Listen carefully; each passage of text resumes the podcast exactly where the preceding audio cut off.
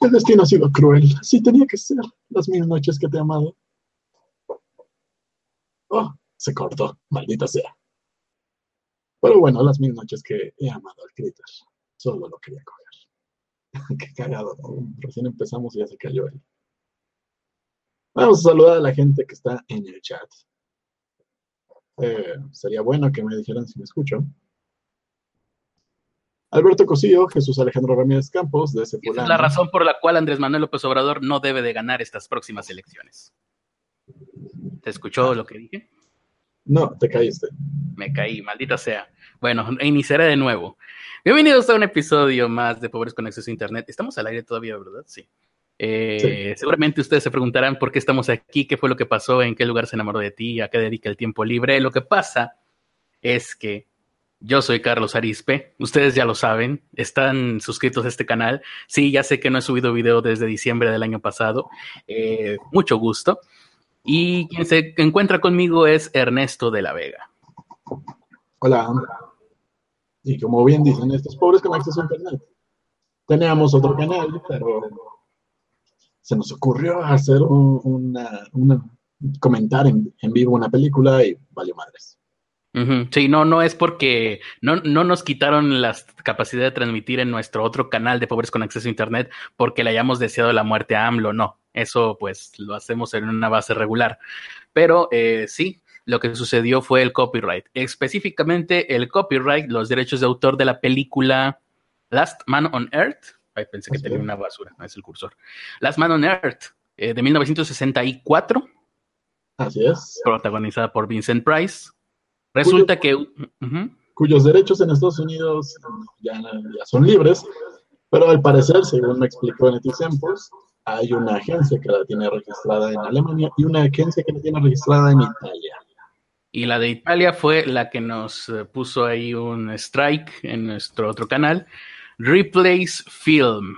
Replace Film, te has ganado un enemigo muy eh, pobre con acceso a Internet pero ya veremos. Y se nos acaba de unir Axelex. Axelexa, buenas noches. Hola, ¿qué tal? Buenas tardes, ¿cómo están todos? Sí, me siento nuevo, me siento como si estuviéramos en otro podcast diferente porque estamos en otro canal. Así que vamos a ver. ¿Dónde estamos? Estamos en mi canal principal ahora. Ay, estoy en el canal de Carlos Arispe. Sí, qué emoción. De todas formas, si pueden, suscríbanse. Tal vez el 5 de agosto regresemos a Pobres con Acceso a Internet. Tal vez. ¿Pero qué pasó? ¿Los bloquearon? Sí, copyright. Pero eso no bloquea el canal completo, ¿sí? Pero sí, eh, sí bloquea las transmisiones. Te dan un strike y ah. cuando te dan el primer strike te quitan la capacidad de transmitir en vivo. podemos seguir subiendo videos a ese canal, cosa que no nos interesa. Eh, así. Pues estamos ahorita en mi canal principal. Saludos a todos. Se supone que fuimos muy cuidadosos con eso, hasta muchas pelis viejitas agarramos para que no pasara eso. No, entiendo qué, qué pasó. Nosotros tampoco. Fue el peor sacrificio de todos, ni siquiera fueron películas buenas. Por lo menos hubiéramos visto una película chida o algo. hubiéramos visto Infinity War. Oye, pero les, les dicen por cuál película fue por, la de Last Man on Earth. Ay, no manches. Era la que más estábamos seguros. Eh, ajá, era la que, la que la que planeamos. La que no planeamos, pues no sé si no hubo problema, porque vimos dos películas anoche, Last Man on Earth y la de las, La vida futura o algo así, basada en el libro de H.G. Wells. Y la del libro de H.G. Wells sí fue improvisada. Entonces, probablemente ni siquiera le dieron tiempo a, a alguien que reclamara los derechos de la segunda película, porque hoy en la mañana bien temprano ya no estaba el video, nos lo quitaron yo creo que como a las 3, 4 horas, dos o tres horas de haberlo subido. Entonces, eh, qué barbaridad. todos los que no alcanzaron a ver esa transmisión, fue la mejor transmisión de todas las que hemos hecho hasta ahora. Fue increíble, hubieron muchos invitados. Vino de invitada Katy Perry para promocionar también su nuevo canción, álbum o lo que sea que está sacando. Y bueno, bueno, fue... Conocimos la identidad de Neti Post. Uh se presentó ahí. y el análisis técnico que hicimos sobre la película, técnico y semiótico sobre las dos películas, este, estuvo muy profundo, muy, pues aportamos demasiado. Y bueno, Amado y Caifas nos mostraron sus verdaderos rostros, pero lamentablemente pues no podemos hacer nada para, para recuperar ese video. Qué barbaridad. Bueno, ni modo. Se lo quedará el mar. Va a quedar el mar. Se lo entregamos al mar. Vamos a saludar a la gente del chat. Alberto Castillo, Jesús Alejandro Ramírez Campos, de Fulano, Edgar Z, Chixela Moon, Daniel Alejandro González Salazar, Guadalí, Guadalay 1, Iván Nicolás, Rhodes, Mursip, Ceres 21 y ya. Por lo pronto, muy bien.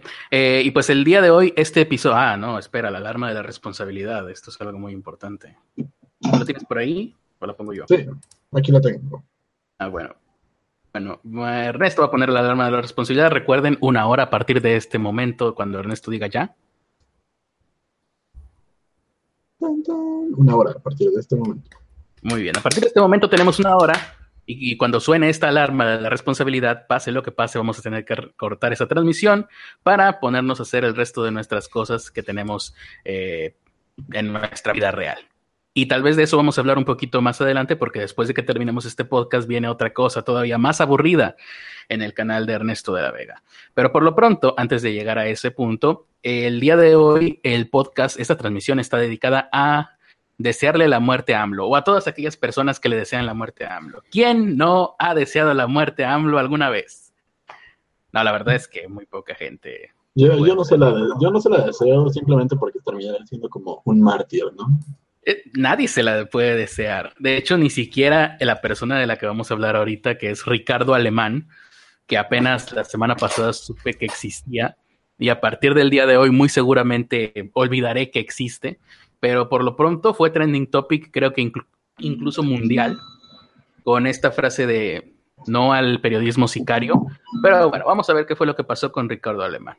Lo empezó como a hacerse un movimiento muy grande en Twitter de gente retuiteando lo que él había puesto. ¿Qué puso Miguel, eh, Ricardo Alemán?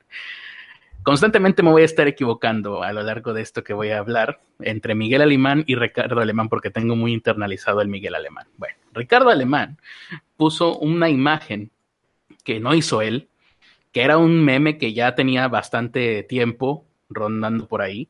Todo el mundo se lo pasó por WhatsApp. Todos ya lo habíamos leído en Twitter. Y quizás el problema de, para Ricardo Alemán es que él es un declarado anti-AMLO anti, anti izquierda o no sé cómo llamarle, anti Chairos, como les dice. Él a todos los seguidores de AMLO les dice Chairos, pues tal vez como el resto de nosotros también lo hace, pero él pues con más con más ganas, con más ímpetu, porque de eso vive. Entonces, eh, Ricardo Alemán, supimos también a raíz de esto que trabajaba en eh, Canal 11, sorpresa, en Televisa, no sé en dónde, y en Milenio. De estos tres, el único que hasta ahorita mantiene es Milenio. Pero ¿por qué fue que lo corrieron de Televisa y de Canal 11? Pone una imagen que dice, ¿alguien la recuerda? ¿Recuerda cuál era la frase? Eh, un fan mató a John Lennon, un fan mató a no sé quién. Ah, um, ay, ¿cómo era? Un fan mató a John Lennon, una fan mató a Selina y no me acuerdo cuál. Ah, un fan mató a Versace. Eh, que están esperando Chairos, ¿no? Como e, esto es la imagen. Esto no lo puso, no lo escribió Ricardo Alemán. Es un, como dijimos, es un chiste, pero él lo. ¿Qué? Pero él. ¿Se cayó? Sí.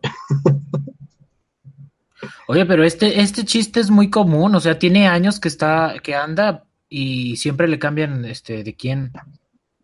Ahí les hablan, ¿no? O algo así, puso. ¿Qué esperan? dijo, puso. Ah, ¿Qué esperan? Ajá, sí, es verdad. Entonces, todo mundo empezó. Creo que él acusa a un tal Julio Astillero, creo. ¿Alguien lo recuerda? No. A una persona, no recuerdo exactamente quién, que según él fue el que inició toda esta campaña en contra de él, eh, campaña de linchamiento y campaña de censura. Bueno, ahorita tal vez podamos hablar acerca de si es linchamiento, es censura o si es una versión legítima a,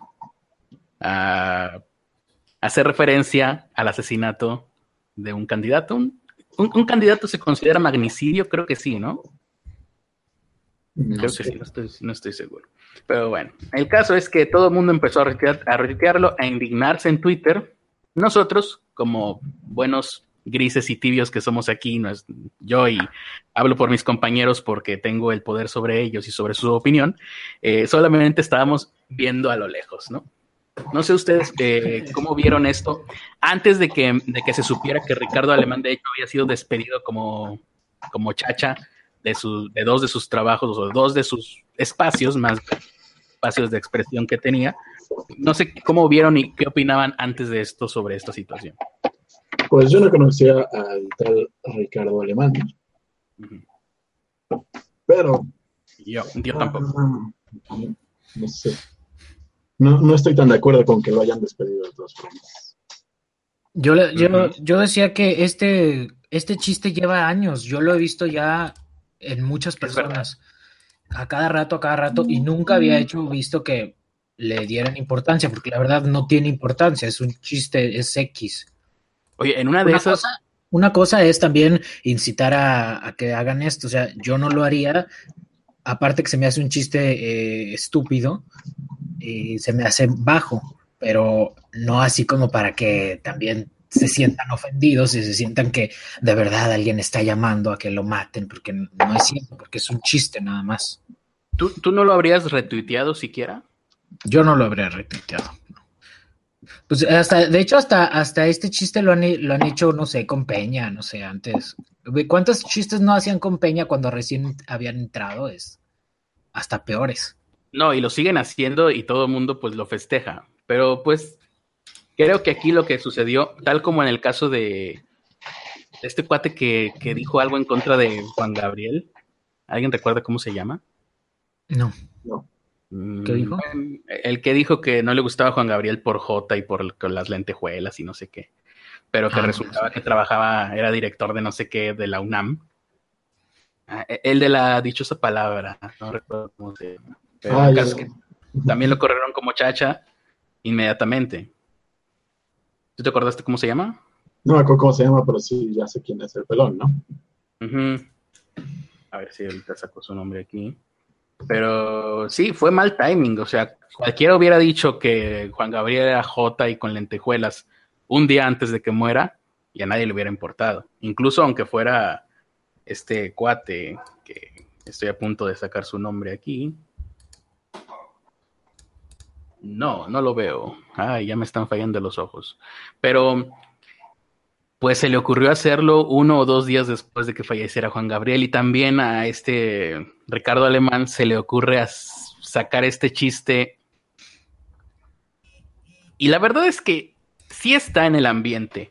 Yo mismo, y ustedes pueden checarlo si van a mi Twitter, por ahí puse un tweet que decía, eh, de, eh, aquí tengo una, vi una fotografía que incluso se las compartí a ustedes y voy a ver si la puedo poner ahorita en la pantalla.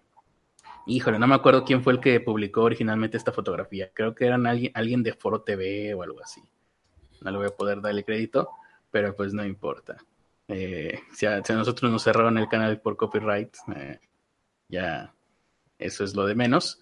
Pero eh, esta fotografía de todos los, los periódicos de ese día, que, que circularon un día hace como una semana, eh, todos estaban atacando a AMLO. Y lo primero que se me ocurrió a mí fue, bueno, si yo fuera AMLO, lo primero que haría sería evitar ir a algún lugar como Lomas Taurinas. Aquí están los periódicos, ustedes los pueden ver, el Financiero, el Universal, Milenio, Crónica, Reforma y La Jornada, si se ve en pantalla. Todos están haciendo referencia a que AMLO y la iniciativa privada están, estaban o no sé si sigan estando, sí, siguen estando, claro que sí, eh, con, ¿cómo llamarlo? con, malos entendidos, ¿no? O están distanciados, por decirlo de alguna manera. Em, y lo primero que pensé, bueno, pues espero que AMLO no vaya a ningún lugar como Lomas Taurinas. También el delivery tiene un poquito que ver, porque yo en este caso estaba... no puedo poner el, la clave de mi teléfono y hablar al mismo tiempo. Estaba tratando de proteger a nuestro querido AMLO, ¿verdad? Porque ya después de todo esto que sucedió, creo que ya le vamos a pensar dos veces antes de, decir algo malo en contra de AMLO y de cualquiera de los que están ahí. Y la verdad es una lástima porque, porque sí se antojaba que, se podía poner bueno, pero ahora sí todo mundo vamos a pensarle dos veces. igual y también podría ser una especie de advertencia, ¿no? Esto, una advertencia creada desde no sé dónde, pero eso ya es otra cuestión de otra otra conspiranoia que podríamos... Mm, Hay de aquel que ataque al supremo líder, porque si no, despedido y violado y matado. Ahora, hay que, habría que, interesante sería preguntar qué hubiera pasado si esto mismo sucediera, pero con otro candidato. Nada. Nada. ¿De verdad? ¿Nada? ¿De plano? Sí. Es que, es que veo, o sea, no se vale porque ellos o sea, los que van de parte de AMLO, ve también, ¿qué han dicho? Han dicho que si no ganan, que el tigre, ¿no? O sea, haciendo alusión a que se va a soltar la, se va a soltar este bueno, ¿no? Es verdad, sí, sí, sí. Y que, también dice este Ackerman que si no ganaban iban, iban a ver este, no sé qué palabras exactamente, iban a ver madrazos o algo así. Ah, es verdad. o, sea, ¿qué es, o sea, ¿qué es eso? No, no, no digan como que eso sí es este incitación a la violencia directa, directa, directa. Este Taibo segundo, Taibo 2, no sé cómo se Taibo, güey, Taibo también, sí. Taibo que, iba a haber fusilamientos. Sí, que iba a haber fusilamientos y que si no ganaban, más bien que si ganaban, ah, vamos a quitarle las empresas a todos los que estén en contra. Oye, y eso de las expropiaciones, todos, este, yo escucho a los seguidores que dicen, a los seguidores del PG, que dicen, no, no es cierto, es que AMLO no ha dicho eso ni nada. Y luego bajas los comentarios y muchos están en favor de expropiaciones y todo eso. Ay, pero bueno, pero ¿qué tal si expropiaran tal empresa? Pues sí, no sería tan malo. Entonces, que están, o sea, que estamos jugando. Sí, se meten en, pues sí. Ah, les decía, esto anda en el ambiente.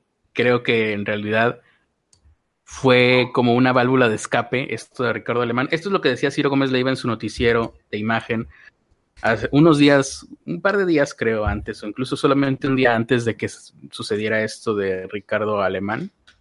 A ver si se escucha. Ah, bueno, presentaron un, presentan un video, contexto, ¿no? Presentan un video donde va AMLO entre una multitud peligrosa o bueno, perturbadoramente parecido al video de Lomas Taurinas de Luis Donaldo Colosio. Ah, bueno, a lo mejor nos está viendo mucha gente joven. Luis Donaldo Colosio fue un candidato a la presidencia del PRI en 1994, en marzo 21 de 1994, es asesinado en un lugar de Baja California llamado Lomas Taurinas. Y bueno, cambió, eh, seguramente cambió la historia de México, pero bueno. Esto es lo, y bueno, después de que presentan este video, eh, Ciro Gómez Leiva, pues habla sobre la seguridad, la preocupante seguridad de AMLO. Es una de las zonas violentas del país. Bueno, ahí va AMLO entre la multitud. Voy a tratar de adelantarle un poquito. De seguir exponiéndose así. No es un asunto estar cerca del pueblo. Se trata de su seguridad y su seguridad hoy debe ser una de las más altas prioridades de la seguridad nacional. Hay lujos que alguien con esos números ya no puede darse, aunque piense, sienta, crea que el pueblo lo cuida. Eso es lo que decía y pues sí está en el aire, estaba en el aire. Ahora quién sabe qué será lo que va a pasar con todo esto, pero por lo pronto eh, este cuate Ricardo Alemán publica hoy en su, todavía tiene su columna en Milenio, quién sabe si le vaya a durar más, eh, pero eh, su columna de hoy se tituló Dos palabras, un linchamiento. Ah, y lo que me llamó la atención de, esta, de, esta, de este artículo, esta columna de opinión, Eh, porque dicen, dicen que este cuate es periodista. Híjole, la verdad no sé. Yo a raíz de esto estuve revisando un poquito su trabajo y no, no se me hace que sea muy periodista, que digamos. Igual y tendría que mm, reclamarle a la universidad donde estudió que le regresen su colegiatura porque hay un video donde califica a los tres estudiantes de, de mm, cinematografía, no sé cómo se llama esto, los que fueron disueltos en ácido por el crimen organizado. Y les dice que pues fueron unos tontos por haber ido ahí de metiches o algo así. Les, dice un par de calificativos bastante despectivos. Eh, pobre. ¿Cuál es? Hay una palabra específica que estoy buscando canallas. Es la manera, es, eh, fue una, es una canallada decir eso de tres jóvenes que fueron disueltos en ácido por el crimen organizado por estar realizando una tarea de su escuela. En una eh, casa que supone que era de su tía. En una casa, y, la verdad es que él afirma un par de cosas que dice que, que, ahí van de, de, de, mensos o algo así a un lugar en el que, dando a entender que los, que los chicos sabían qué era lo que sucedía ahí, pero sin dar ningún tipo de referencia. Por ejemplo, si yo fuese a decir que esos muchachos sabían a lo que iban, pues yo tal vez tendría que decir ah, en, el parte judicial de esto, dice que, ¿no? según testimonios de algunas personas, dice que ellos sabían o algo así. Eso es lo que haría un periodista al momento de afirmar cosas tan, tan graves o tan, tan críticas de un, de un caso tan terrible como ese. Pero este señor, este... Porque aparte, está criminalizando a las víctimas. O sea, es, es, esta pinche idea pendeja de que es, la víctima se merece que le hagan las cosas porque salió, porque hizo, porque cuando, cuando en realidad es pues porque hay un güey pendejo que está bien pinche loco y que los mató y los metió en ácido. Y a lo mejor, pues si lo vas a hacer, si realmente sucedió así, pues da, das datos, si eres periodista. Y eso es el punto de esto. Este cuate Ricardo Alemán no los daba. Eh, y bueno, al, inicio de su, de su artículo hoy dice, está claro que fue un error de mi parte retuitear, retuitear. No retuiteó. Volvió a subir una imagen. Eso no es retuitear. Dice en modo de imagen, retuitear en modo de imagen, el mensaje de, y aquí es donde dices, este cuate es un cobarde. Pone el nombre de la persona que supuestamente le pasa este meme, primeramente. Eh, mensaje de pues, Leticia Maldonado, una persona que al parecer pues ni es pública ni nada, e incluso hoy en un video, en un en vivo que él hace en, su, en sus redes sociales, vuelve a decirlo y dice, yo no conozco a esta tal Leticia Maldonado, no sé qué, bueno. Entonces me parece de mal gusto y un poquito cobarde eh, que, que, que, que avientes a las ruedas del tren a una persona que ni conoces eh, y que aparentemente pues era seguidora tuya o es seguidora tuya. No, y luego, o sea, si esa confianza le tienen para pasarle un meme, imagínate si fuera una nota real, una nota buena, ¿qué confianza le tienes si sabes que no va a respetar siquiera las fuentes?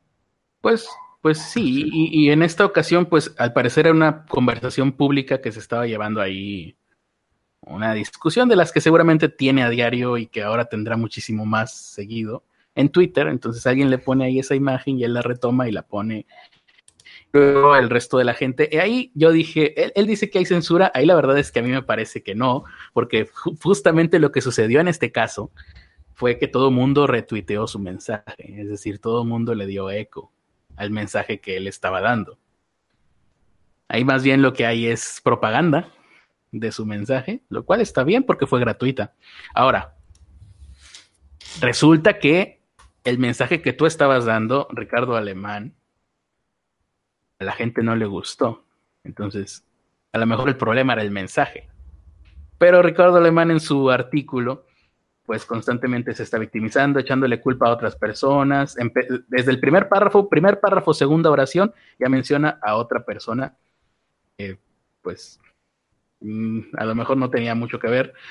Y ahí sigue diciendo, y recordando, ¿no? Sacando todo esto de Paco, de Paco Ignacio Taibo, ¿se llama? Sí. Lo de fusilar en el Cerro de las Campanas, eh, etcétera, etcétera. Le saca más casos similares al de él que a su consideración no tuvieron la misma repercusión. Bueno, por algo será también, ¿no? Eh, también en la vida hay que... Eh, eso significa que Ricardo Alemán, la gente no te estimaba lo suficiente como para dejarte pasar un chiste de ese tipo. Se lo dejaron pasar a Paco Ignacio Taibo, y se lo dejaron pasar a muchos otros, pero a ti no, Ricardo Alemán, por algo será. Aparte, aparte el dato es, tú ya, tú ya te pusiste a buscar a, estas, a lo que él publicaba, ¿no? Tal vez simplemente fue la gota que derramó el vaso. Exactamente. Hoy escuché a una persona, fíjate, antes de que me digas, hoy escuché a una persona decir, ay, este, ¿cómo dijo? Dijo una, mm, eh, Ricardo Alemán, este, Ricardo Alemán apesta, por, por decir algo, ¿no? Porque no me acuerdo exactamente lo que dijo. Ah, Ricardo, en su canal de YouTube, ay, Ricardo Alemán apesta. Pero no por lo que dijo hace dos días, ¿no? Por desde antes. la gente ya lo tenía medido, ya lo tenía ubicado, por lo menos la gente que, que está en ciertos, uh, uh, que, que, le interesan ciertos temas. Ahora sí, ¿qué me decías? Bueno, digo que es la última nota que derramó el vaso porque esto fue ya, ya en su cuenta personal, depende del contrato que tenga con, con la empresa, puede o no afectar eh, pues lo que él haga en su vida personal, en sus cuentas de, de redes sociales, ahí sí depende del contrato, pero si me estás diciendo que dijo lo que dijo de los estudiantes, que, que ya hay un background, pues realmente nada más estaban esperando el momento en el que algo brillara para sacarlo. Porque al, final de, al, final de, cuentas se puede, por, simplemente por lo de los estudiantes, se puede ir por, a, a, a, más problemas legales, tal cual, y problemas éticos, porque simplemente no puedes en una televisora eh, criminalizar a las víctimas. Eso es más fuerte, de hecho, de lo, del otro que dijo. Ahí sí le hubieran dado más. Ahora que lo dices, es verdad. Eh, eh, en, un, en, un en cierto sentido, me recordó un poco a Luis González de Alba. El tipo de cosas que decía, o el tipo de cosas a las que se atrevía sin ningún pudor y sin ningún profesionalismo. Eh, pero bueno, yo quería mencionar también que hoy un tipo que es candidato a el consejo de... Ah, no, lo olvidé. Pero bueno, hay una persona, un abogado en México que debería de haber checado el dato, quién era. Pero el caso es que le quieren, le quieren y creo que van a levantar una denuncia en contra de Ricardo Alemán por, por esto, para sentar un precedente también y buscar incluso alguna pena de cárcel. Y por ahí habían mencionado eh, algunos números, creo que algo así como cinco años de cárcel que se podría en caso de que proceda. Probablemente no. Y a lo mejor me gustaría que no procediera, porque ¿qué me ibas a decir? Creo que tendría más repercusión lo que dijo de los, de los estudiantes que a, esto, porque lo de los estudiantes sí está penado. Eh, decir algo malo acerca de de una persona o tal cual hacer un meme como este, no está penado y difícilmente ya, ya entrarás en violar la libertad de expresión. Mm, bueno, y, yo voy a, a ver, espera un poco, recordar un caso de una tuitera en España, porque a, esto iba. Podría no, ¿Ustedes creen que proceda para empezar? no. O sea, tú dices, por un tuit de un chiste sobre haciendo referencia a un atentado, mm, se te hace demasiado, ¿no? Pues, pues puede ser demasiado, pero aún así entra dentro de los límites de la libertad de expresión, no está incitando a, a la subversión o a, o a que cometan la gente delitos. No está. Muy bien. En España, ahí va, en España una tuitera fue condenada a un año de cárcel. La tuitera se refieren a ella como Cassandra, incluso no estoy seguro si era mayor o menor de edad. Eh, esto sucedió hace un par de años, déjame ver cuándo fue. Después en sus tweets, ay no, no viene. Bueno, fue como por ahí el 2010, bueno, fue como por el 2016 y se resolvió en el 2017. Al final, creo que esta tuitera logró remontar y si pasó tiempo en la cárcel no fue demasiado y creo que al final tuvo algún, la gente misma, porque se ganó el apoyo de la gente, eh, porque era cárcel por unos tweets haciendo un chiste sobre algo que pasó en 1973. Vamos a ver qué fue lo que pasó en 1973. En el 73, el grupo terrorista ETA eh, asesina al que entonces era el presidente. Todavía estaba vivo Franco, pero Franco había puesto en su lugar, bueno, en su lugar, en su, en su, como presidente de España, a, uy, no estoy pudiendo compartir nada aquí, a un político de apellido, bueno, de nombre Luis Carrero Blanco. A lo mejor algunos ya estarán familiarizados con esto. Lo que estamos viendo en pantalla es una recreación que se hace para una película que se llama Operación Ogro. Operación Ogro es el nombre que le da la ETA, el grupo terrorista de ETA, al atentado que hicieron en contra de Luis Carrero Blanco. Como están viendo la imagen, lo que están viendo es una maqueta, obviamente creada por, por un especialista, pero en la vida real sucedió así. Durante unas semanas, ETA, un grupo, una cuadrilla de terroristas de ETA, em, mm, rentó uno de los edificios aledaños a esta cuadra, es, eh, a la cuadra que estamos viendo, a la calle que estamos viendo. el edificio que estaba, o bueno, un departamento que estaba alineado con esta zanja que vemos que explotó. A partir del sótano de este departamento, empiezan a excavar para llegar al centro de la calle. Y en el centro de la calle ponen cargas eh, de dinamita, que en aquel entonces era de los únicos explosivos que había. Entonces llenaron un montón de dinamita que ni siquiera estaban seguros de que fuera a explotar. Posiblemente obtuvieron ayuda, pues no se sabe si de la CIA o del Servicio Secreto de Francia. Hay muchas, es un caso bastante emblemático y como todo caso emblemático, eh, hay bastantes cabos sueltos y bastantes pistas y teorías conspiranoicas. El caso es que entre tres o cuatro cuates, en un par de semanas, lograron hacer todo ese camino meter todos esos explosivos, preparar todos los detonadores. Y cuando Luis Carrero Blanco iba, tenía una ruta bastante establecida que nunca se salía de esa ruta, siempre pasaba, salía de misa Luis Carrero Blanco a la misma hora todos los días y pasaba por esa misma calle a la misma hora casi todos los días.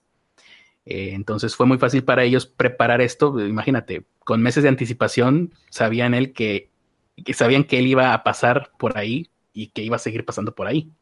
Si no, imagínate, pues todo ese esfuerzo. Entonces, cuando va pasando, desde mm, ellos ya puestos afuera, detonan la carga, el automóvil de Luis Carrero Blanco sale volando, se va por encima de los techos de los edificios y cae en el, en el patio de un convento jesuita los ocupantes de este automóvil todavía cayeron vivos y creo que, bueno, siguieron vivos hasta que los recogieron. Luis Carrero Blanco eh, murió camino al hospital y este es uno de los magnicidios más emblemáticos de toda la historia de, de España y pues yo creo que del mundo porque fue realmente impresionante. El automóvil voló, salió volando unos cuatro pisos más o menos.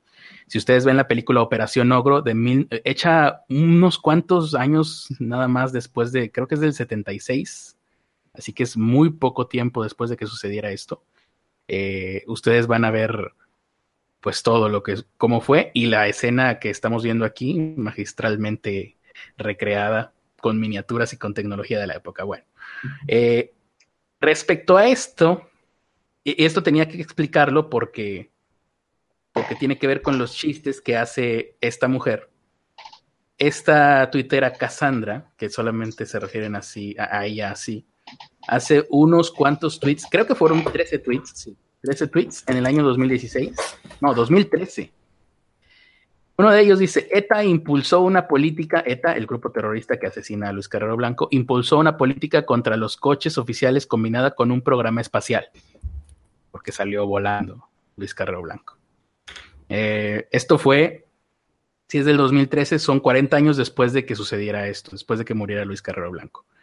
Eh, ah, otro tuit, película a tres metros sobre el cielo producida por ETA, dirigido por Argala, que es el nombre de uno de los, del líder de esta célula que hizo este ataque terrorista donde fallece Luis Carrero Blanco, Argala. Después, el grupo contraterrorista del gobierno, los, los GAL, pues le hicieron casi casi lo mismo a Argala, le pusieron explosivos a su automóvil. Em, entonces, el protagonista Carrero Blanco no estaba haciendo como la sinopsis de una película que se llamaba A tres metros sobre el cielo. Eh, dice aquí, Kissinger le regaló a Carrero Blanco un trozo de la luna, cosa que sí sucedió, y ETA le pagó el viaje a la luna.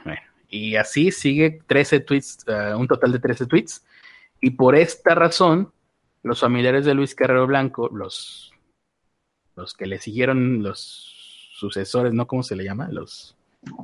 Su descendencia. los descendientes de Luis Carrero Blanco, eh, le, les ponen, le ponen una denuncia a esta tuitera y creo que sí consiguieron un tiempo, que estuvo un tiempo, unos cuantos meses en la cárcel. Así que no es tan, o no sé qué tan lejos estemos nosotros aquí en México de cosas como esta. Lo vamos a averiguar y el primero que lo va a averiguar a lo mejor puede que sea Ricardo, Ricardo Alemán. Bueno, yo, yo me estoy fijando cómo se aplican las leyes de Chomsky mamadoras. Por ejemplo, está, está la parte de apelar a las emociones, porque obviamente es la gente enojada la que está, que está opinando y la que quiere ver a esta, a esta persona pagar. Y esto de crear problemas para después ofrecer soluciones, aun si estas soluciones van en contra de los derechos humanos básicos, como lo es poder expresarse libremente. Sí, sí, sí, sí. sí y es que tú los, ves, a ellos pidiendo a gritos este, que cuartien la libertad de expresión. Mira, hace poco vino, estuvo subiendo un video una venezolana que hablaba, que decía que las palabras de, de AMLO y, y todas sus posturas y, y, las propuestas, estaba escuchando lo mismo que había escuchado en Venezuela ella y que por eso se había venido. Entonces eso les hizo mucho enojar a los Chairos y entonces estaban pidiendo que con, la de la Constitución la sacaran, con la esta 33 creo que se llama. Que la sacaran los, extranjeros no pueden opinar sobre No, pero es que no es que no puedan opinar, es que no pueden inmiscuirse en la política. Y ellos lo que hicieron fue interpretarla a su favor para que la sacaran. ¿Por qué? Porque simplemente no le quieren debatir, porque simplemente la quieren sacar solamente porque es de otro lugar. Pero no, o sea, inmiscuirse se refiere a que no pueden entrar a trabajar en la política, a andar ahí, no solamente a opinar, a hacer un video y subirlo y, y ya dar su opinión. O sea, y en el caso de que sí fuera así esta, esto, habría que ponernos nosotros a pensar, oye, ¿es justa esta ley? ¿Es justo que exista esto? Pero ellos no, ellos simplemente, ah, sí, así está en la ley. No, no, tienes que respetar la ley. Oye, no es cierto, la estás malinterpretando a tu favor. A veces pareciera que piden a gritos una, dictadura. Deja de que pidan una dictadura, o sea, eh, no se dan cuenta de que con sus mismas acciones lo único que están haciendo es eh, formalizar la censura. Sí, porque son ellos los que la están haciendo. Mira, aquí dice Beto González, no mames, eso no debería hacerse, se, pone un precedente y por un meme podría ir, me podrían meter al bote, qué miedo. Pues sí. Mm, bueno, vamos a, empezar con las notas, porque ya, ya vamos, llevamos mucho tiempo. ¿Tienes por ahí alguna, Ernesto, mientras yo conecto mi laptop? Sí, una nota que nos pasó en Netizen Post y que probablemente te haga muy feliz. Ah, muy bien, me gusta, me gusta. Vamos a ver si, si me hace feliz. El- la BBC la tituló como El desconocido y popular mundo de quienes se sienten atraídos sexualmente por la gente con sobrepeso y gordura. Tienes mi atención. Aquí nos hacen la comparación de que, pues regularmente en la publicidad siempre vemos eh, cuerpos perfectos, eh, pues bien torneados, chicas manonas, eh, güeyes mamados, como el jardinero de Bonafón, Pero que- ¿Qué? de Bonafón, Ah, no tengo idea de qué es eso. un jardinero mamado que Sí, un comercial, me imagino, ¿no? Pero bueno, eh, mucha, mucha gente, aún a pesar de estos estereotipos, sigue sintiéndose atraída hacia personas como nosotros, con kilitos de más. Bueno, en, en el estudio que hicieron, descubrieron que después de entrevistar a no a poquitos, a 60.000 heterosexuales entre 30 y 44 años, Ajá, ajá. Ajá. la, la media de, la- de parejas sexuales, tanto en hombres como mujeres, era de, de 8 personas. Pero la gente con sobrepeso superaba esas cifras. No me digas, qué bien. No. ¿ok? Los hombres con peso normal o sobrepeso tienen más parejas sexuales que los hombres delgados. Aunque eso no coincide con nuestro pensamiento regular. No, más bien eso no coincide con mis observaciones periódicas, pero entonces la cuestión es que la- los hombres, hombres heterosexuales, con peso normal o con sobrepeso, me imagino que tampoco tanto, digo, no como yo, pero con algo de sobrepeso, tienden a tener más parejas que los hombres delgados. Así es.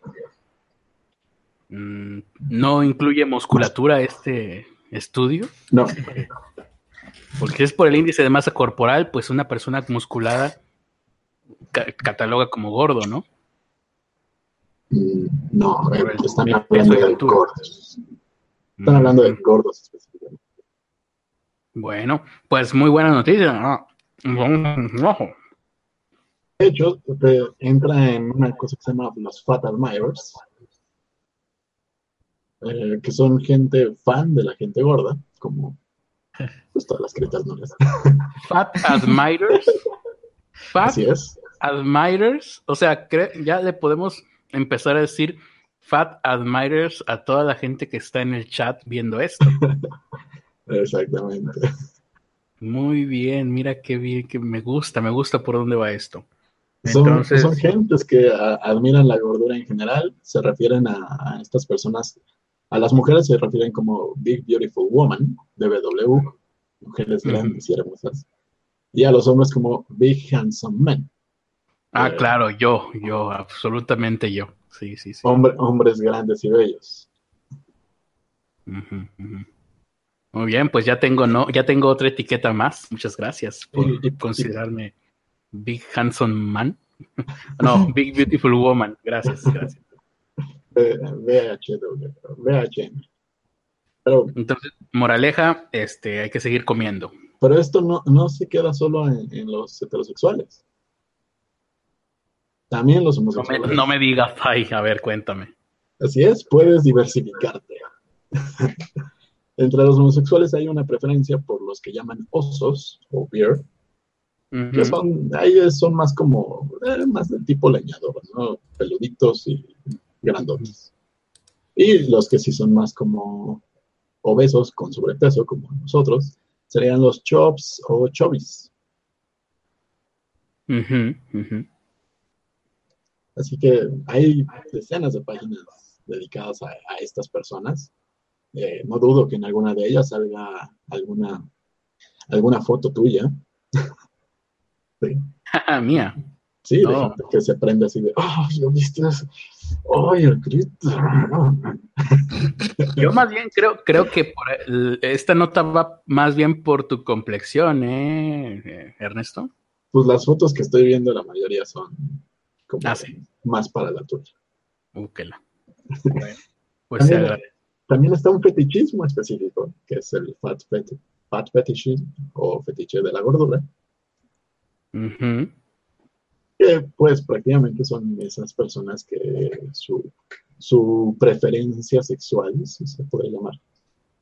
Mm, Sí, sí se puede, ¿no? Bueno, no es parafilia eso, ¿no? Bueno, su, su parafilia preferida, lo que les da la satisfacción es, pues, darse a gordos o ver cómo se dan a gordos.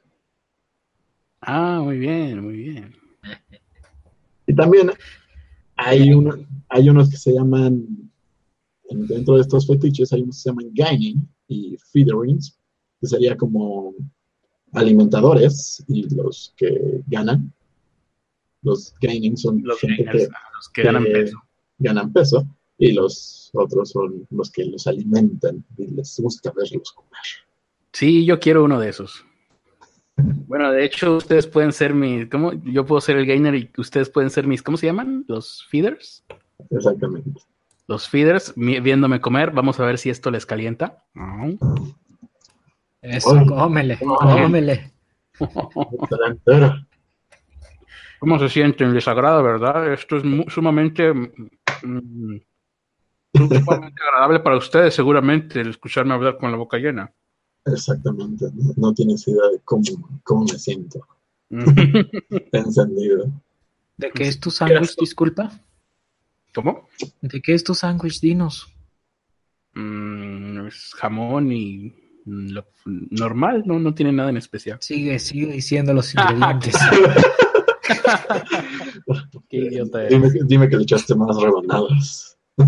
Mayonesa, mostaza. La mayo Uh. le eché demasiada mayonesa.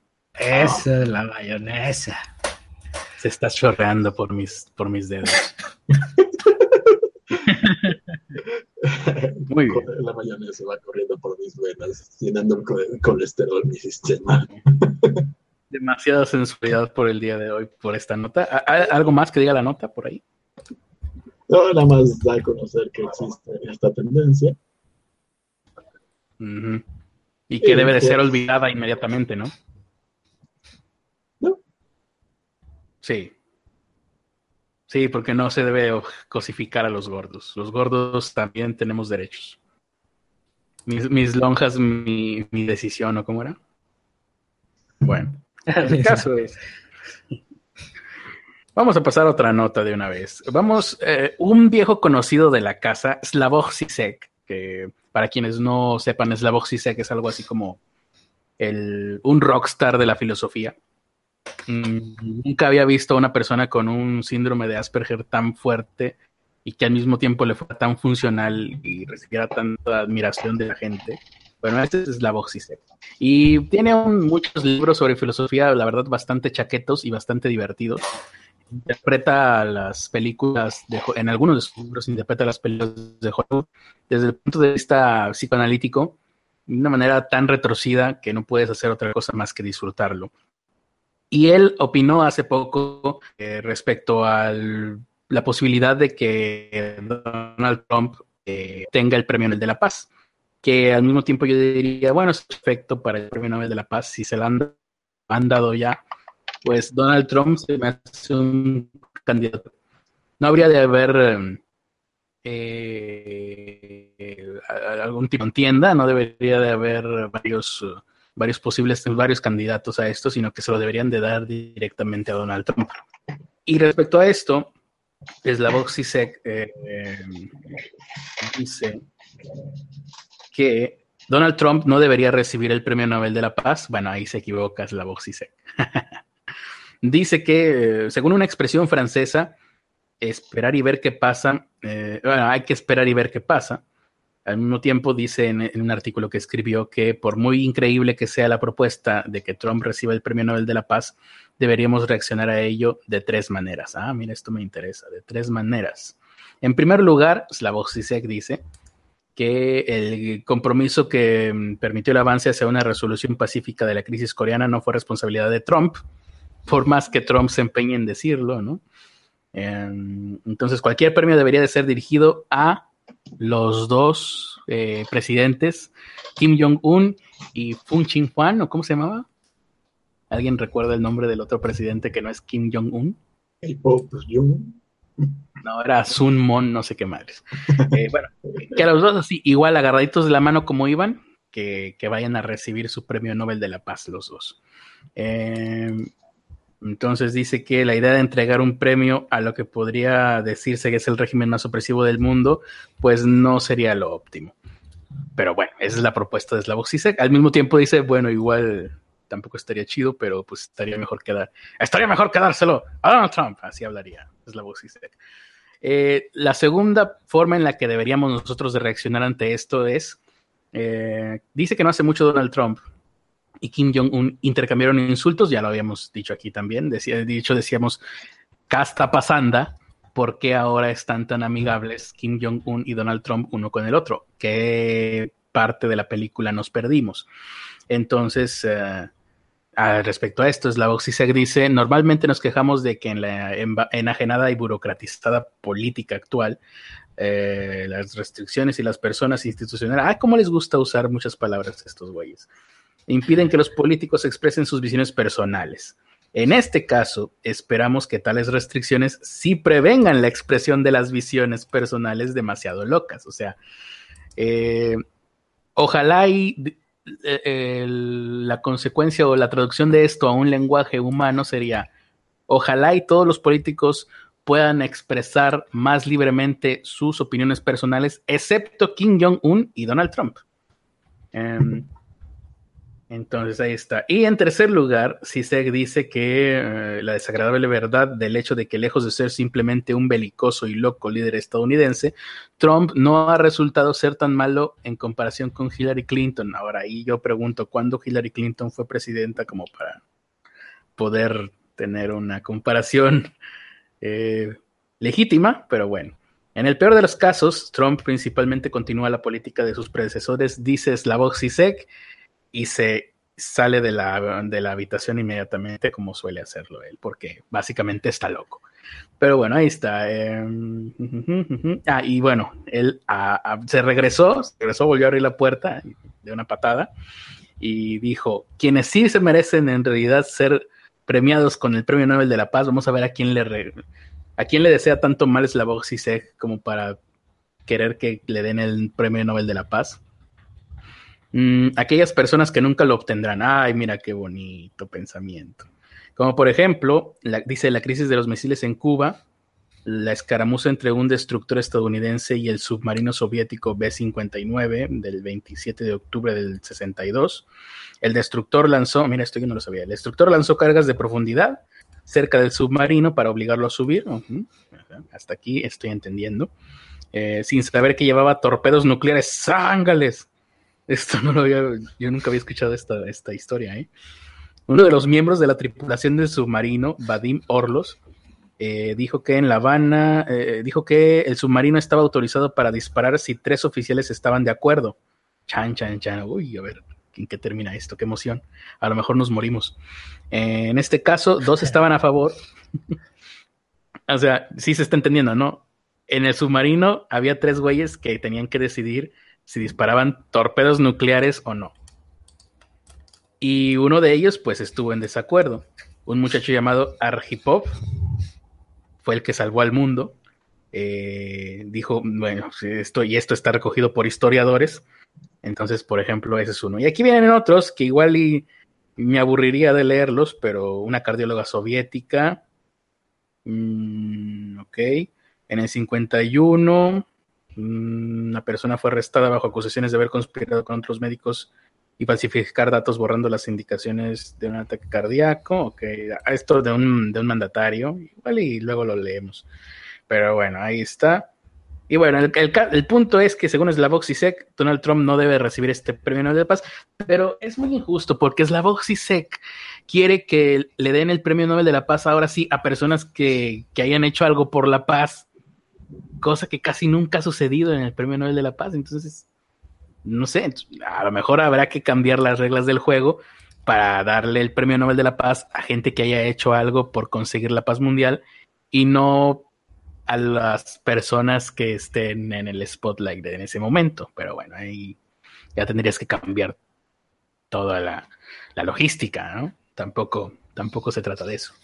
Igual y habría que crear otro premio que se llame, ahora sí, Nevio, Premio Nobel de la Paz Paz.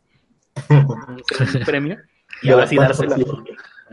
dárselo a gente que sí se lo merezca. Entonces ya sabemos, ah, el premio Nobel de la Paz es para el payaso y el premio Nobel de la Paz, Paz es para el que sí se lo merece.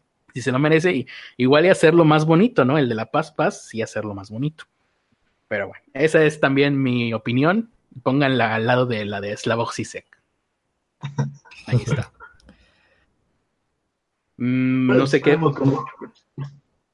No sé si uh, leer más comentarios o no. Creo que sí tenemos comentarios ahora, pero como que van más rápido que de costumbre, ¿no? ¿O no? Sí. Sí. Un poquito. Bueno, gracias a todos por sus comentarios. No, no, los leemos ahorita, pero cuando se acabe esta transmisión vamos a volver a verla y los vamos a leer y vamos a decir, ay, hubiéramos leído esto, qué lástima. Igual ahorita que termine la alarma de la responsabilidad, leemos algunos. Uh -huh. Pues uh -huh. eh, ya presentaron el, el, ambicioso plan de China para 2025. Plan de China. Así es, pero antes de hablar del plan de China, ¿recuerdas lo que fue el milagro japonés? Sí, claro. Bueno, recuerdo milagros de muchos, incluso hubo un milagro mexicano. Ay, qué tiempos aquellos. Eso nunca se concretó. Se concretó. Uh -huh. Pero bueno, el milagro, el milagro japonés es que después de la Segunda Guerra, si no me equivoco, uh -huh. Japón se caracterizaba por ser un país de mano de obra, que hacían tecnología y hacían otros aparatos, ensamblaban, eh, que eran productos baratos, eran productos mal hechos, y la gente prefería no comprar los productos japoneses pero con algunas cuestiones de administración, eh, esto que le, le llaman la, la, espina del pez, que le atribuyen mucho, tuvo que ver, pero pues es solo una, una pequeña parte. En fin, con, con, la disciplina de este país, lograron convertirse de ser el país de mano de, obra barata y de productos de mala calidad a uno de los países con eh, mejores índices de nomenclatura en, cuanto, en cuestión de calidad. De hecho, en la película de Volver al Futuro hacen un chiste al respecto, no sé si lo recuerden, cuando, cuando Emmett Brown del, de los 50 está revisando la máquina del tiempo construida en los 80, dice, ah, con razón mi yo del futuro falló en, en esta máquina del tiempo, usó puros, puras cosas japonesas, ¿no? Y Martin le dice que de, de qué está hablando, o sea, las mejores cosas electrónicas son de Japón. Y el doctor Emmett Brown del pasado dice que, que fallamos, ¿no? ¿Qué fue lo que pasó? Exactamente. Pues ese, ese, es el plan de, de, China para el 2025, empezar a subir los índices de calidad. Suena posible, ¿eh? Suena muy posible. Pues, pues ya, ya, lo está haciendo, ya, ¿eh? Ya lo están haciendo, ya gracias a esto, pues General Motors, Volkswagen, Toyota, Apple y muchas otras marcas están haciendo pues, ya su tecnología en China.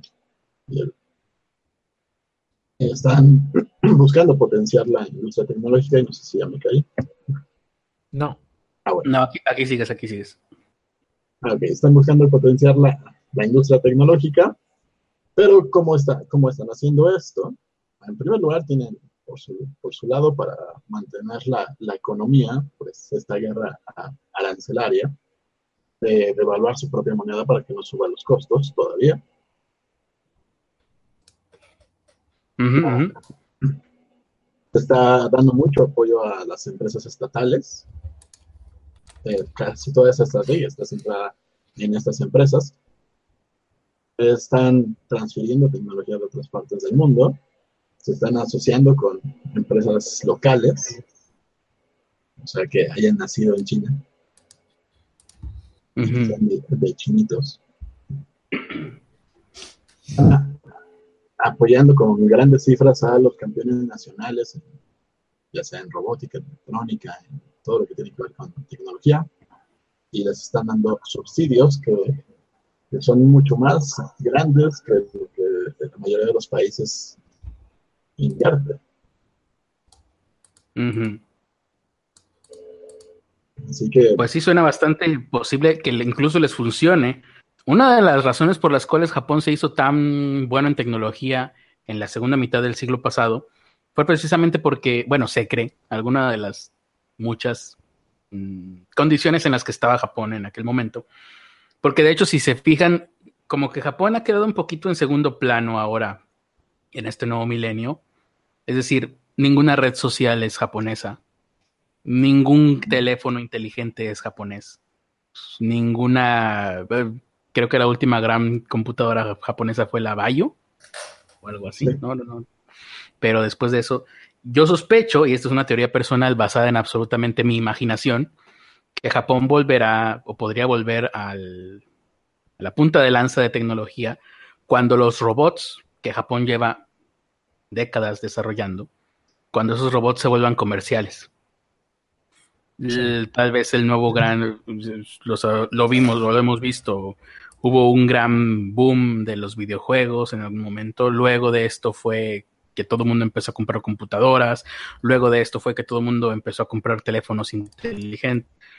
Tal vez dentro de unas dos más, el mundo empiece a comprar robots y creo que ahí podría volver Japón. Pero, mm, ah, y otra, y les decía, una de las posibles razones por las cuales Japón se hizo tan bueno en esto es porque después de la Segunda Guerra Mundial a Japón le prohíben tener ejército. Entonces ahí todo el dinero de Japón, mm, no- creo que todavía no tiene ejército, ¿verdad? Japón no tiene ejército. Eh, y el dinero que se tendría que ir normalmente a la milicia de un país, en Japón se fue al desarrollo y la investigación. Entonces, a ver, a lo mejor China tendría también que implementar algo parecido. La paz Sí, es la respuesta siempre. Ya tienen, se llama Fu- Fuerza Terrestre de Autodefensa en Japón y la Fuerza de Autodefensa de Japón. ¿Cómo, cómo? ¿Fuerza terrestre? Sí, o sea, ya, ya no existe el ejército imperial que tenían antes. Claro. Hace, por los 50 ya les dejaron así, ya, bueno, ya pueden tener su propio ejército. Entonces, Fuerza de Autodefensa de Japón.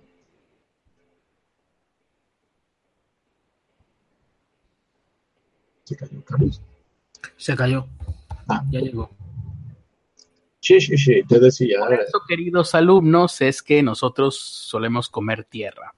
Bueno, esto es algo que nunca lo habíamos dicho al aire, pero pues sí, Axelexa, Ernesto y un servidor comemos tierra. Ahora ustedes ya lo saben. Bueno, continuamos con más. Bueno, el punto es que eh, Japón sí tiene ejército, se llaman. Fuerzas de Autodefensa. Eh, ya no es como el ejército imperial que tenían antes, pero lo tienen ahí.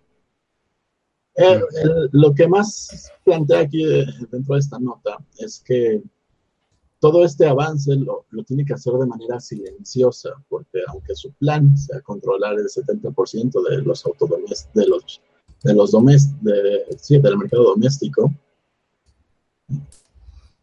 eh, pues no lo pueda, no lo, no lo puede hacer así como de, hey, miren, estoy haciendo cosas bien chingonas, sino tiene que ir así poco a poquito porque hay mucha resistencia internacional. En cuanto a los otros países son los que más trabas ponen porque ellos siguen queriendo, pues a final de cuentas, su mano de obra. Muy bien. Y eso sería todo de esa nota. Sí, Muy bien. Pues sí, vamos a ver qué pasa con China. Pues por lo que veo tienen planes bien, bien establecidos. Eh, se nos ha olvidado saludar a los, paci- a los pacientes, no, a los pasajeros de Jesús Alejandro Ramírez Campos. Saludos a Jesús Alejandro Ramírez Campos. No sé si va en su Uber hoy porque no he podido leer mucho los comentarios en el chat en esta ocasión. Eh, pero bueno, una nota más. ¿Cuánto falta poco para que terminemos? sí, ¿Como cuánto? como tres minutos. Bueno, a lo mejor esta no va a ser la última nota, pero sí va a ser una de las últimas notas y quiero que nos quedemos con esta nota, que es una nota de perritos, una nota tierna, una nota adorable, para cerrar bien eh, el día de hoy. Eh, ¿A quién no le cae bien un perro? O sea, ¿a quién no ama a, a un perrijo? Todos aquí en el chat, realmente, y quiero que lo pongan al unísono en el chat, este, hashtag Team Perritos, ¿no? Que ustedes son el Team Perritos. No les doy ninguna otra opción porque no hay otra opción. Todo el mundo tenemos que ser hashtag Team Perritos. Bueno, esta nota tierna de perritos. Una jauría de perros callejeros mataron a varios niños en, la ci- en una ciudad de la India. Vamos a ver cómo es esto. Eh, la ciudad de Sitapur, en el extremo norte de la India, están en pánico porque unas peligrosas jaurías de perros callejeros recorren este lugar y atacaron, atacan o atacaron a decenas de niños Seis niños resultaron muertos la última semana por ataque de una jauría de perros callejeros. Eh, dice que es común en este país los perros callejeros, incluso en barrios exclusivos. No me puedo imaginar esto, o sea, en un barrio exclusivo. Imagínate que acá en San Pedro o allá en, en el DF, ¿cómo se llama el lugar que es como San Pedro acá? Me habías dicho una vez. ¿Cómo? ¿Cómo? Eh, es como San Pedro, las, las, está las lomas, está Polanco. Ponle Polanco y que en Polanco hubiera perros callejeros y que fuera normal. Bueno, así es en la India. Em, entonces, eh, los ataques a humanos son cosa común, o sea, es, es común en aquel lugar que los perros ataquen a seres humanos, pero rara vez mueren a consecuencia de estos ataques. Ahora, en esta localidad eh, se volvieron todavía más peligrosos los perros. Eh, desde noviembre pasado, 12 niños, dice aquí, han perdido la vida. Decenas de niños han resultado heridos por perros asilvestrados. Eh, y, hay, días en donde de plano les prohíben, o bueno, hacen ahí, no sé si campañas o qué, para que los niños no salgan a jugar en, momentos en donde noten que los perros están más violentos que, que de costumbre. Eh, y bueno, hacen brigadas para atrapar a los perros y ya que atrapan a los perros, ahora sí ya pueden levantar el, toque de queda para los niños para que puedan salir a jugar.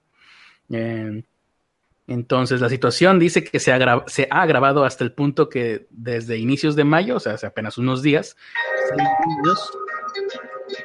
de entre 5 y 2 años Ahí está la alarma de la responsabilidad. Para toda la gente que no sepa qué está sucediendo ahorita, esta es la alarma de responsabilidad. Significa que tenemos que terminar esta transmisión, pero bueno, nada más vamos a terminar esto. Piensen en esto. Seis niños de entre 5 y 2 años, o sea, niños 5 y 2 años, han sido eh, muertos por jaurías de perros feroces.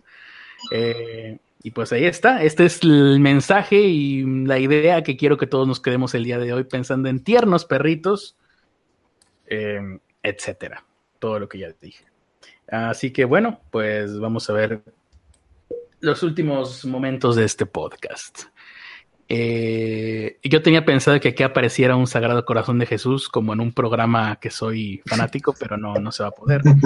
Eh, pero lo que sí se va a poder es que esto que, va a suceder en tu canal de YouTube va a suceder ahora, hoy, Ernesto. Así es.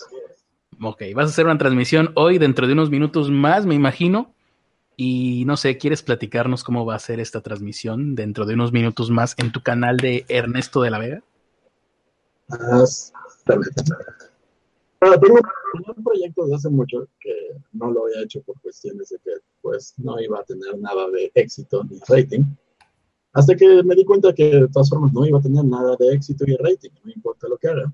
Así que voy a, voy a dedicarle tiempo a ese proyecto, que era leer un capítulo de un libro y hacer como un pequeño análisis.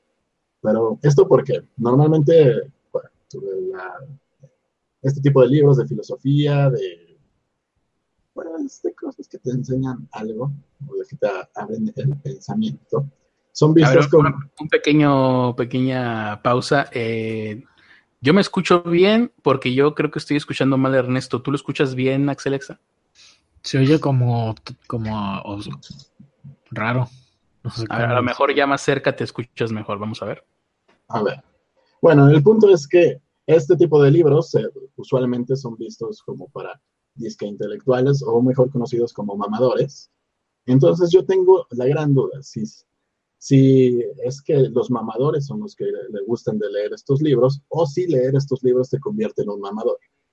Así que el, es mi experimento personal, donde voy a estar checando los libros de Nietzsche, de Schopenhauer, de, de Payol, etcétera, etcétera, para ver si me convierto en un mamador o simplemente pues sigo igual y quiere decir que cualquiera podría leerlos.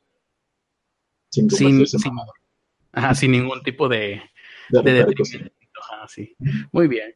Eh, al respecto, pues yo quiero decir que yo conservo, fíjense lo especial que será para mí esta basura. Yo aún conservo mi primer libro de mamador que tuve en la historia. Se llama Ojos en la parrilla, de Tiziano Scarpa. Ya que sea un autor eh, italiano, pues ya tiene mucho que ver. Uh ¿Ibas a decir algo, Ernesto? Tapa la portada. No, tapada. ¿Eh? Está tapada, como podrás darte cuenta, te está censurado todo Ah, lo que ok. tengo censurado. Eh, es una estupidez, es una novela mamadora, es una cosa pretenciosísima, pero cuando yo la leí a los 16 años, pues me sentía realmente realizado. Incluso tengo por aquí unas, unas partes subrayadas que subrayé ya después porque son de lo más absurdas. Vamos a ver, creo que aquí tengo marcado algo. Son payasísimas. Mm, déjame ver si aquí encuentro alguna. Había una, una parte en donde alguien traía una cangurera y en lugar de decir cangurera, el autor decide decir, le colgaba un marsupio eh, perenne sobre el paquete. ¿no? Porque la cangurera te cuelga por delante. Entonces, en lugar de decir que traía una cangurera puesta, decía, dice, le colgaba un marsupio perenne sobre el paquete. Y así todo el libro. Pero yo a los 16 años me sentía realizadísimo y me sentía fregoncísimo leyendo esta basura, esta porquería. Yo les recomiendo que, si son jóvenes, lean este tipo de cosa, de, de, de boberías pretenciosas. Cuando sean adultos se van a reír mucho. Es como cuando eres adulto y dices, ay, mira, yo, pues no sé, de niño leía o no sé, escuchaba chistes pelados, ¿no? En algún lado. Vas a recordarlo con, con añoranza de cómo fue posible que, que a mí me gustara semejante bodrio. Pero bueno, y eso es más o menos lo. Pero tú en este caso vas más por clásicos, ¿no? Sí, yo voy más por clásicos. De hecho, acabo de ver un comentario que, dice que mire los dos últimos videos de Quetzal que hablan de lo que digo de los libros de superación. Pero esta vez no van a ser libros de superación. De hecho, son en su mayoría son libros bastante pesimistas y con escenarios más distópicos. Vas a leer a Bukowski en algún, en algún momento, me imagino. Por supuesto que sí. Pero Sí. pues voy, voy a ir poco a poco porque también uno, pues no me da tiempo de leer todo un libro en, en un- en una sola transmisión. Y si me diera, pues eh, terminaría como, ¿cómo se llamaba este tipo? El que hicimos, El hombre de la luna. A Andy Kaufman.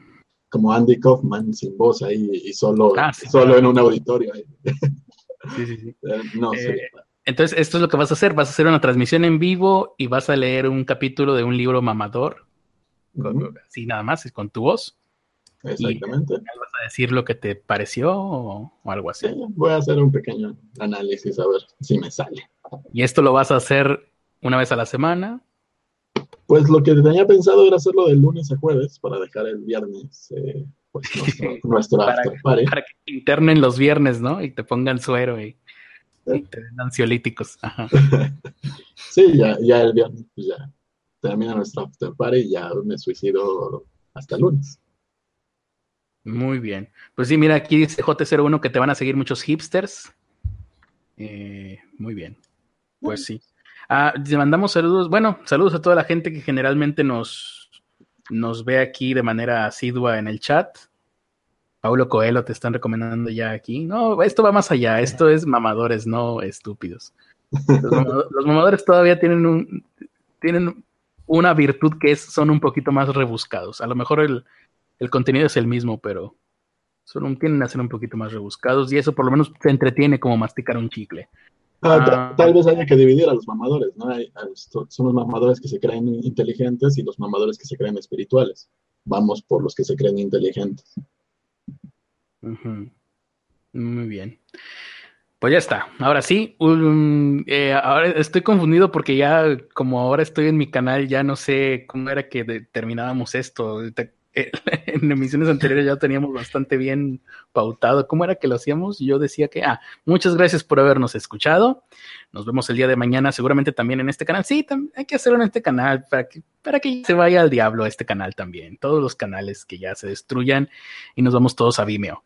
Muchas gracias por habernos escuchado. Nos vemos mañana, más o menos por ahí de las nueve, nueve y media.